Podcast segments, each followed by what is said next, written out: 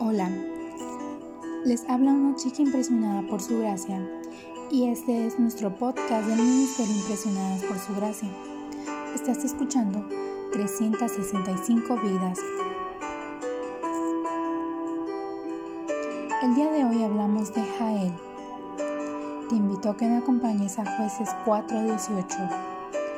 Jael salió al encuentro de Cisará y le dijo, Adelante mi señor, entre usted por aquí, no tenga miedo. Cisará entró en la carpa y ella lo cubrió con una manta. Las dos caras de la misma moneda. Si por un lado Jael nos enseña que cualquier ser humano puede ser un héroe espiritual, también puede ser un ejemplo de cómo funciona la tentación. Comencemos por el lado positivo. Había 10.000 hombres buscando a Cisará para matarlo. Todo el ejército que este enemigo del pueblo de Dios dirigía, dice la Biblia, había caído a filo de espada. El único que quedaba era Cisará, que, escapando por su vida, huye hacia un sector amigo en el territorio.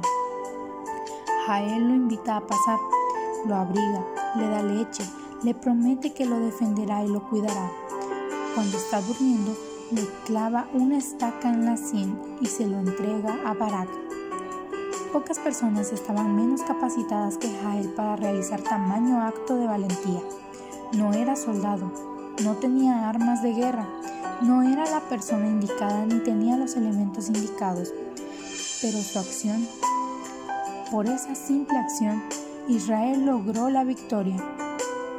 Si Dios te llama, no tienes excusas él llama y te capacita. Por el otro lado, Jael puede ser estudiada como símbolo de la tentación. Te invita a pasar a su territorio y obviamente no te dice cuáles son sus intenciones ni nada que se parezca.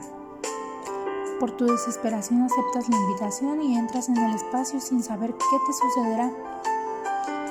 Imagino que si será como tú y como yo, cuando entró, dio una mirada estratégica al lugar y la situación. Evaluó racionalmente que era un lugar seguro. La verdadera cuestión es que Cisara bajó sus guardias y durmió, profundamente dormido, confiando en que quien no debía era quien estaba justo junto a él.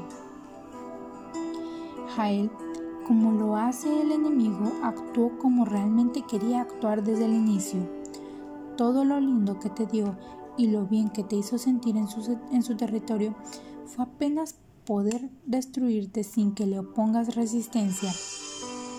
Tomó una estaca de la carpa y un martillo y con todo sigilo se acercó. Jueces 4:21 Recuerda, con todo sigilo, solo el poder de Dios te puede proteger en este día. No salgas sin pedir su protección.